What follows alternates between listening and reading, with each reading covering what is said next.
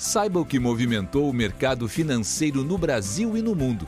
Você está ouvindo o Análise do Dia, um podcast original do Cicred. Olá pessoal, aqui quem fala é o Felipe Stona. Hoje é terça-feira, dia 22 de dezembro, e no análise do dia de hoje nós vamos falar da prévia de inflação de dezembro, divulgada pelo IBGE no dia de hoje, e das principais notícias que movimentaram o mercado. Um dia sem muitas novidades, ainda refletindo muito do que foi é, divulgado no dia de ontem. Período da manhã, a incerteza em relação à nova variante do coronavírus seguia impactando o mercado financeiro, e meio a notícias de que essa nova vertente já poderia ter se espalhado por outros países que começaram a impor restrições em relação ao tráfego aéreo com o Reino Unido, onde foi identificada essa nova variante, e hoje foi a vez do governo de Nova York solicitar que os voos do Reino Unido sofressem algum tipo de restrição. Ao mesmo tempo, vários cientistas já mencionaram que essa alteração não deve impactar os tratamentos aplicados recentemente e a, hoje a Organização Mundial da Saúde também comentou que as vacinas da Pfizer e da Moderna devem continuar sendo efetivas nessa nova variante. Outra notícia que saiu ainda ontem e também continuou repercutindo no mercado foi a decisão dos líderes do Congresso americano que chegaram a um acordo para um novo auxílio fiscal para combater os efeitos econômicos da pandemia do coronavírus, um auxílio no valor de 900 bilhões de dólares. E a expectativa é que o presidente Donald Trump assine ainda essa semana o, o, o que conseguiu até, essa notícia conseguiu até conter um pouco do pessimismo por causa dessa nova variante do coronavírus. No Brasil, foi divulgado o IPCA 15 de dezembro, uma prévia da inflação oficial calculada pelo IBGE. Diferente das últimas divulgações, dessa vez a inflação surpreendeu os economistas para baixo. O número de dezembro foi de 1,06%, enquanto a, a mediana das projeções dos economistas era de 1,17%. Com isso, o IPCA 15 fechou o ano de 2020 com uma alta de 4,23%. O destaque positivo segue sendo alimentos. A gente teve uma alta um pouco menor do que em relação ao mês passado, de 2,57% no, na parte de alimentação no domicílio.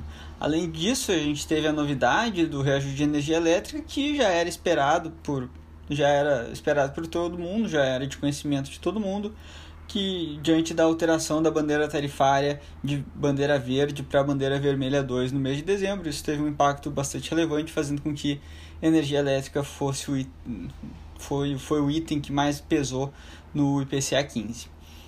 Em parte, essas surpresas, uh, pra essa, esses itens mais altos já eram esperados, e que foi sur uma surpresa, de certa forma, foram os núcleos de inflação, que estão mais ligados ao nível de atividade, e esses ficaram mais baixos do que estava sendo projetado pela maioria dos, do mercado. Essa surpresa para baixo ficou por conta de serviços de saúde e cuidados pessoais, aí ligados a salões de beleza, por exemplo, e outra parte também ligada a bens duráveis, que pela primeira vez a gente teve queda em alguns itens ligados a bens duráveis, como é o caso de, do preço de televisores e produtos de informática, um grupo que vinha tendo variações positivas desde o início da pandemia, desde março, e pela primeira vez agora teve uma variação negativa com uma queda próxima de 1% no mês de dezembro.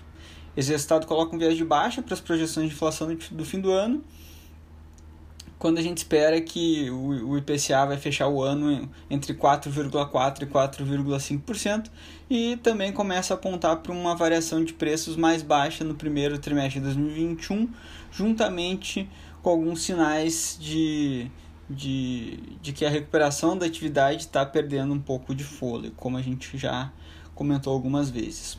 Olhando para os movimentos do mercado, o aumento do nível de incerteza global fortaleceu a moeda americana, fazendo com que o dólar subisse até às 5 da tarde. O dólar era cotado a R$ 5,16, com uma alta de 0,7% em relação ao real. No mercado de juros, a divulgação do PCA 15, com essa surpresa para, para baixo, acabou colaborando para a curva de juros também acabar é, ficando um pouco mais baixa, principalmente nos contratos de 2021 e 2022. O contrato de junho de 2021 tinha uma queda de 7 pontos, cotado levemente acima de 2% até o horário do nosso podcast.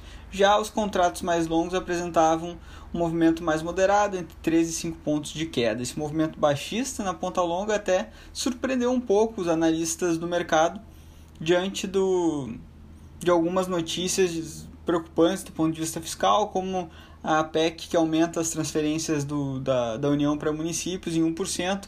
Essa PEC teria um impacto de cerca de 4 bilhões no caixa do Tesouro, mas isso aparentemente não, não teve muito, é, muito efeito no mercado de juros.